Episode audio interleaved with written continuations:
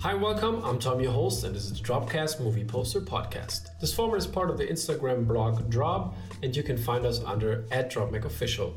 We do reviews, news, and interviews that all have to do with the film business. In this show, we structured it a little bit differently because the first two episodes I used to do the releases in the beginning and have an interview, a long interview in the end. And now this will change and we will do releases in the beginning and have a focused look on one single print.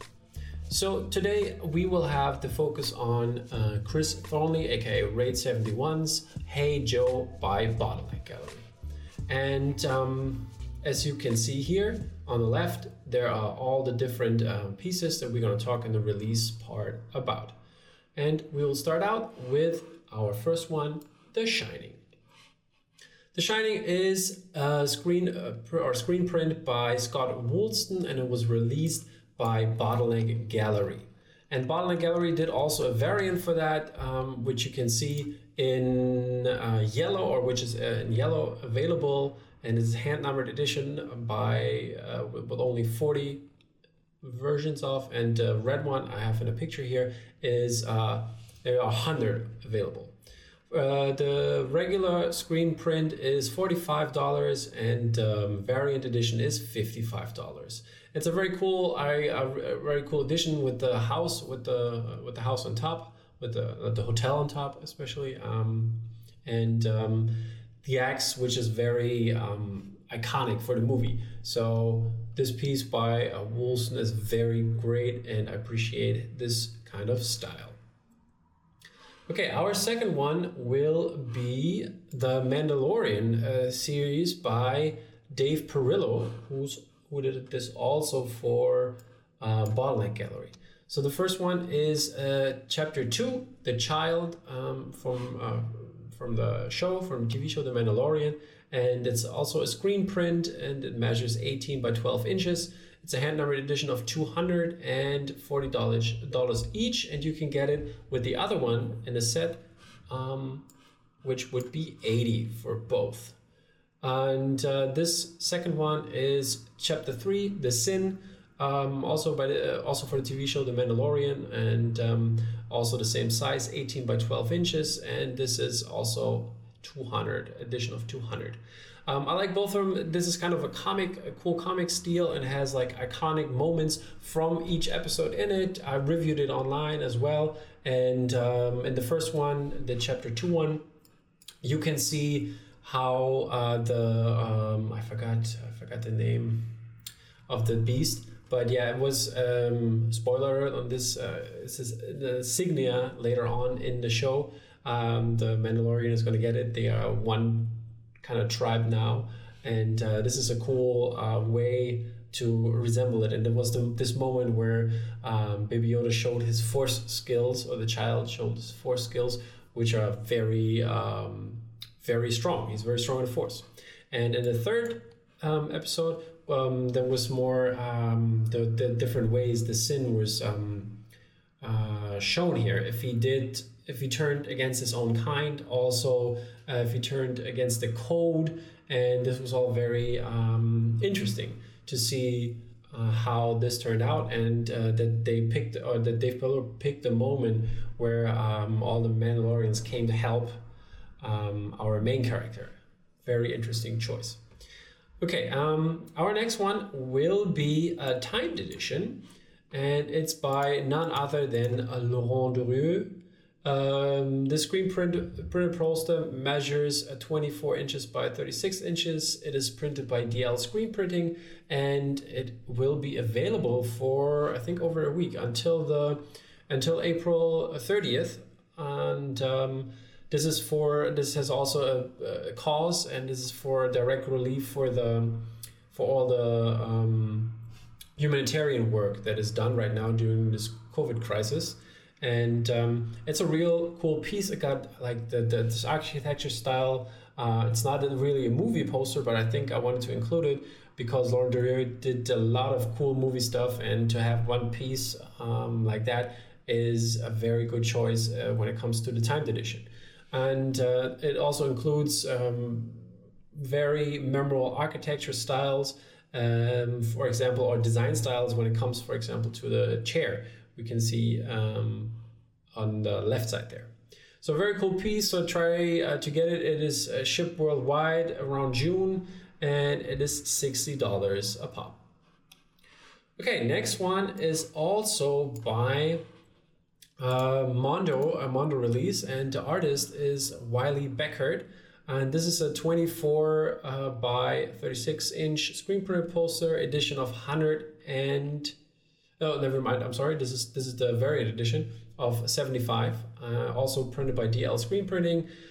And this was only in the US territory uh, or only US territory. In Japan um, available which is kind of sad because it's a very nice piece by uh, Wylie Beckert and um, it symbolizes or has a lot of uh, different uh, features in it. When you when you look close, um, when you look close here, uh, you can see all the women in uh, in the colored in the regular version. That they are all orange, and um, you can see it even more clearly the the distinct distinction between them and the, the the color work. This kind of orangey and the white um, that is uh, played with, and you can see it here in the lettering that they use the orange here and which is really cool. It got the it's got the stick here, which is uh, very iconic for the movie as well, and um, how or this this message and how this character is um, implemented in the movie. Very great uh, way to design a poster and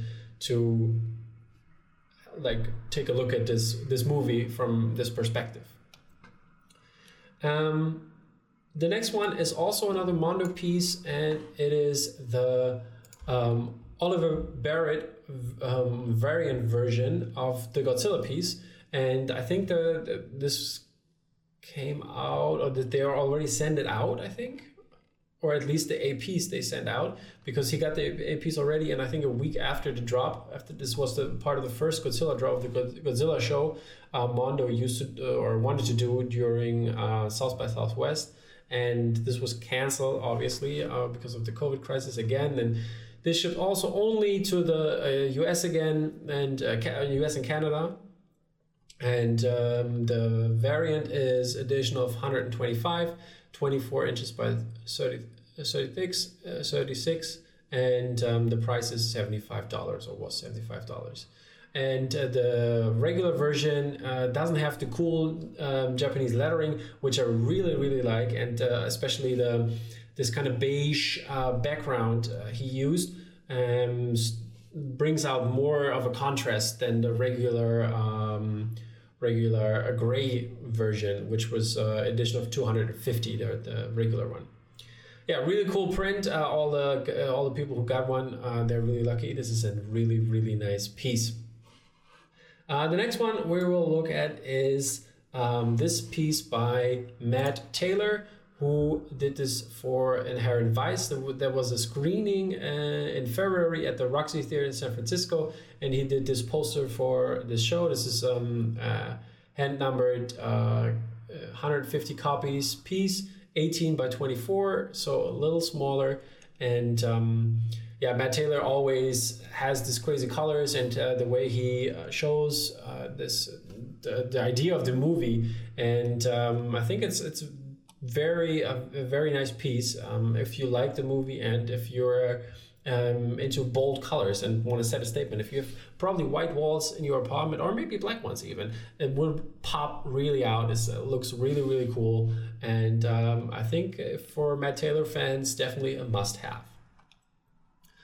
And uh, yeah, this is. Uh, I think I forgot to say you can all you can still buy this uh, at Spoke Art, and it's a forty dollars uh, for this wonderful piece. So check that out, and you we will also have another Spoke Art piece, which is sadly sold out by Tom Whalen. This is the Spirited Spirited Away version.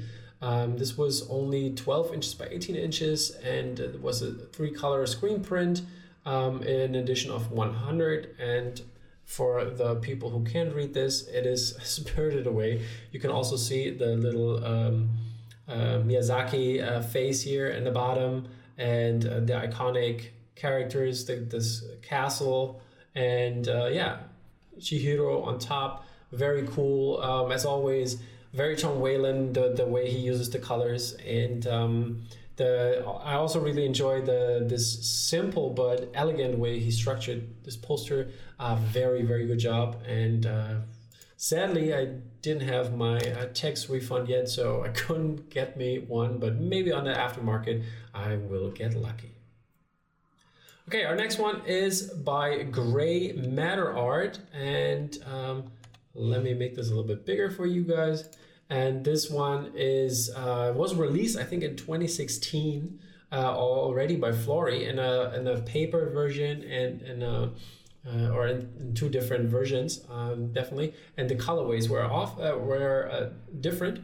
And now this came out as a holo variant which looks really cool um, sadly, I, I, can't portray this really good uh, on, on, on the screen here, but check out the Gray Matter website. You can see it. It's a very, very cool print. It was a, a timed edition, and um, so everybody who got one uh, should be lucky because this one is really cool, especially with Star Lord in the middle and uh, like flying upside down with the crazy colors. And um, yeah, they probably really pop when you have them in hand and uh, look at this very cool foil variant. Okay, and the last one we're gonna look at today is this one here by um, uh, Christian uh, Cristian Eres. It's a 24 inch but 30, 36 inch uh, edition of two, uh, 125. Uh, it's also printed by DL Screen Printing, $45. And um, this is also released by um, what's what they called? I'm sorry, Gray Matter Art. I'm, I'm sorry, Gray Matter Art, and they did a really cool art. The, the artist did a really cool job with uh, the the just the three colors, or basically three colors. I let's say four. Is it four? Four or three colors. So uh, they were used, which is really really cool, and um, the the it really pops when you look at the the or, or the orange or this kind of sun and also the the Arnold Schwarzenegger um, character and it pops with this gray in, in the back and also with the green. They, they complement each other very, very well and it's a really, really cool piece. And I, I uh, there, there, are a couple out there. I think there, I think there's a Matt Ferguson Predator one, which is really cool, and a couple others I, I really enjoyed. Um, so keep coming up with cool ideas for this uh, for the Predator movie. And um, yeah, Cristian Eres, good job on this one. I really enjoyed it. And now we will move over um, to our uh, last one, which is the, as I said before, the Hey Joe one, which came out for Bottleneck uh, Gallery. And um, we actually had the time to talk to Chris Thornley, aka Raid 71. So check this out. Yeah, welcome. This is the poster release section of the movie poster podcast by Dropcast. And I'm really happy to have Raid 71, aka Chris Thornley, with me. How are you doing? I'm doing very well, all considering, seeing as we're trapped indoors at the moment. Yeah, How, how's this uh, working on the end of you? Does it change anything to you? Uh, no. uh, uh, I have a studio connected to my house, mm-hmm. Uh, so I never really commuted anywhere. Uh, more, I'm, I'm based in, in rural Scotland, mm-hmm. so I have about one or two cars passing my house in a day. Well, that's, Although, that's nice. Yeah, so I, I don't see people most of the time, so I'm not really no, no real change. Okay, that's great. Um, so since this is a kind of a new format, because I uh, singled out the releases, we just want to talk about a single release uh, today. But I would gladly have you back for a long interview session cool. in the future. Yeah, be great to chat. All right. Uh, so the release we are going to talk about is the Hey Joe one that came out by uh, Bottleneck Gallery. There was um, a regular version, which was the holofoil, I think it was, and there yes. was the um, the paper version, I think the variant, right? Yes, that's right. Okay, so um, we want to look at in this podcast. We want to look at this um, kind of print and how you how it came like from from the idea or how Bottleneck approached you to all the way that it was sold by Bottleneck on the website. Okay, so, can, so can you um, walk us through this process a little bit? Yeah, so it, it actually goes back. I've done some work for Bottleneck with uh, Blade Runner before, mm-hmm. and they were going to New York Comic Con, and there was a big promotion for the release of the film. The first one you did was with the uh, with the umbrellas, right? So that that was for a, an early group show for uh, Blade Runner. Yeah, uh, is there a difference between the uh, the landscape and the portrait one? Uh, yes, yes. Uh, it, or were I think they for that, the same show? Pardon? Were they for the same show or? Uh, no, so that so that's going that's going far back to uh, an early group show, uh, Bottleneck. Um, they did, I think it was the soundtrack was released, and mm. I think there was about forty artists involved in that. Uh, so I'd always been a big fan of Blade Runner. So when 2049 came out, Bottleneck approached me and said uh, they were wanting three different artists with three different styles to promote the film's release. So in 2017 at New York Comic Con, uh, myself and two other artists, I think they give about 2,000 posters of each film away for free. Mm. That's nice. Uh, and yeah, so so that was nice. So that was like a nice promotional job.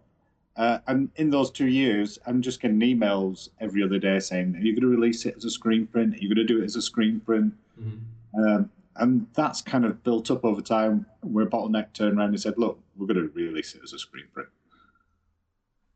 so originally not meant to be a, a, a kind of screen printed poster mm-hmm. just a, a, kind of free giveaway promotional poster okay and um, how was the um, how, how did they approach you about the, the Blade Runner 2049 project? Is it did they say, hey, let's do this uh, because we have already your first um, or the first Blade Runner uh, and let's make the series? Uh, yeah, it's um, the tra- I think the trailer had just come out. Mm-hmm.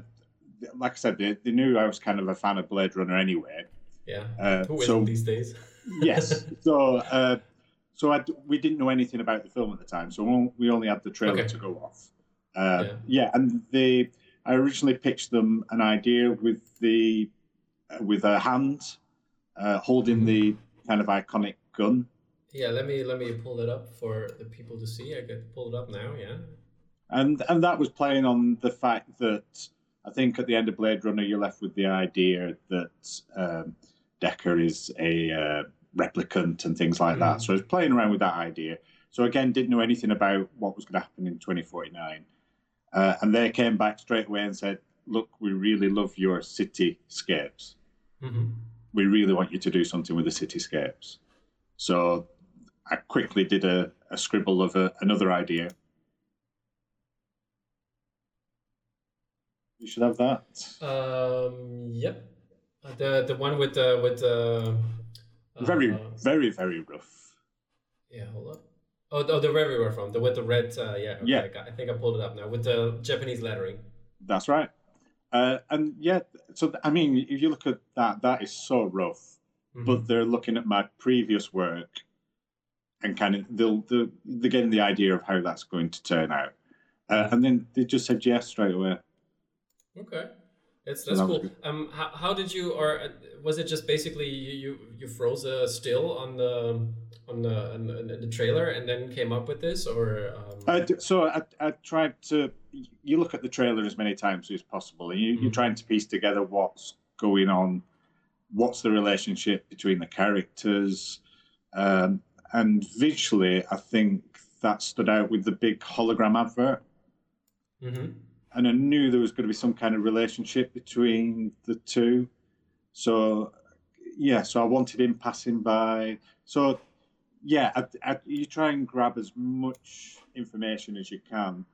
Um, the end, so for especially the kind of the design of the car because that's new. Yeah. Uh, some of the adverts that appear, but the rest of the cityscape in the back is just me drawing a cityscape really, and just making it look Blade Runner-ish. Mm-hmm.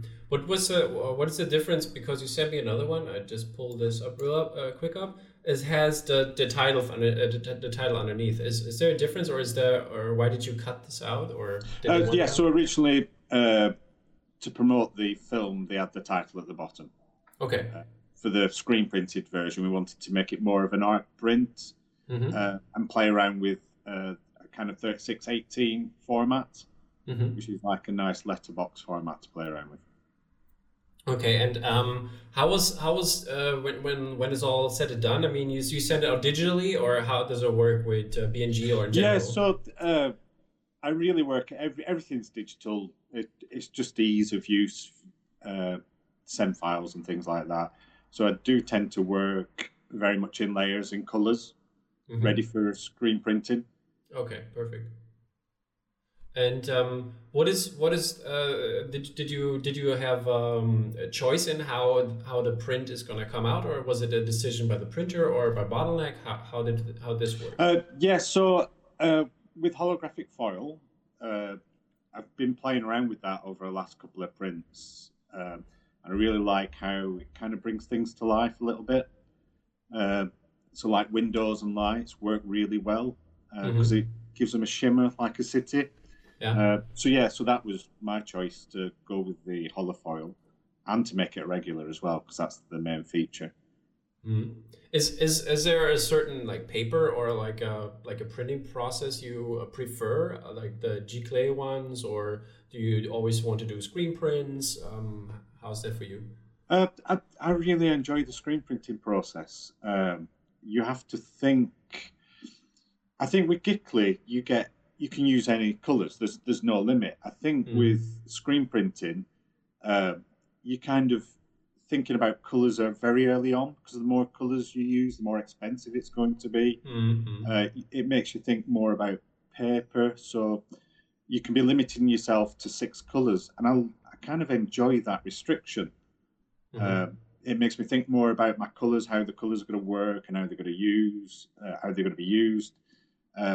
So I kind of en- I enjoy them them restrictions, them rules. Uh, it helps me focus a little bit more. Mm-hmm. Okay. And uh, how's it? How's it in the future? I mean, it came out on April tenth, I think it was, right? The, yes. Yeah. Okay. Yeah. And uh, or was it in March? I, I, I don't recall. I think April tenth, right? But yeah, it came out. Yes. It came out a couple oh, weeks. yeah. uh, a couple weeks back. So, um, but is there is there going to be any APs in the future uh, in your store? Uh, or yes. So yeah, so I, I tend to get my APs. They get shipped over because it's it's naturally sold in the US. Mm-hmm. Uh, so yeah, I, I tend to get my APs in about three weeks or, or something like that. Okay. And then depending on what's going on at the moment with posts and everything. Uh, mm-hmm. yeah. I mean, I'm, I I bought some of your mystery uh, tubes, so I'm still waiting right, yes. that. But, yeah. but oh, Julia cool. said, brilliant, uh, cool, cheers. Uh, Thank yeah, you, so, welcome. Yeah, so yeah, you'll appreciate. There's a bit of a delay with posting and things. Yeah, I, I, I, saw that. Julia yeah. updated so, us on, in the group. Yeah, hopefully soon in the next couple of months. Yeah, I'm looking really forward for it because uh, because I missed out on the Tron one because I said. All my, right, okay. Because I I set my timer wrong. oh no! Because right. I think there was like a when it came out there was like they sh- they changed the daylight times or something. Yes. And yes. then I had the timer an hour later because I forgot that something was changed. And, yeah, it was really really sad. I remember that day. but okay, let's get let's get back to Blade Runner. Um, the last thing I want to do, because um, you gave us a good brief overview about uh, how this print came about, and uh, now since I do a lot of movie reviews actually on my blog uh, next to the poster stuff, um, I want a little short review from okay. of the movie. Uh, what did you likes? Uh, what what what did you like? What didn't you like? And a rating from zero to ten. Okay. I, I remember it, it's a strange film. It's, it's 2049. Uh, did you watch it in the movies in the cinema? Yes, I did. Uh, everybody, all the reviews were coming back about how the sound yeah. is spectacular. Yeah, yeah. So I went to the cinema. There must have been about four people in there. Really? You, you, it, it, was empty. It, it, it was really strange. Uh, yeah, absolutely loved the film. It mm. it's it's a B movie though. It's it's a B movie with a two hundred and fifty million pound budget. I'm, I'm, I'm I don't know why the studios even thought it was going to be commercially successful. I don't know. I mean, it's for me. It was like I encourage everybody to see it because, like, I think um, uh, this is a movie that's made for the cinema. Like, you have yes. to watch it in the cinema. It doesn't. It's, it's not the same at home. Yeah. And and I think that's that's that's what that's why it was there. And yeah, I'm, I'm wondering myself because I really loved the movie. I gave it great reviews when I uh, uh, when I first initially reviewed it, and um, I think it was a nine point five or ten for me. So uh, really, really loved that movie. Um, yeah, especially like the cinematography and all of that. It and and the thing is, it's following such an iconic film, yeah. you're always kind of worried that it's it's never going to live up to the original film. Or did you think it lived up? Lived up, or yeah, I I okay. think it um, it understood the original film, mm-hmm. uh, and then and then then expanded on the ideas that were kind of laid down in the original film. So. Mm-hmm. It's, it's one of those rare instances where you know, like Alien and Aliens and things like yeah, that. Yeah. Both films are complementing each other really well. Uh, yeah, I absolutely loved it. Uh, okay, how would you rate it then? You know, yeah, it it be in my top five films. Okay. Yeah, uh, which which tend to change every so often, mm. uh, but I think you can.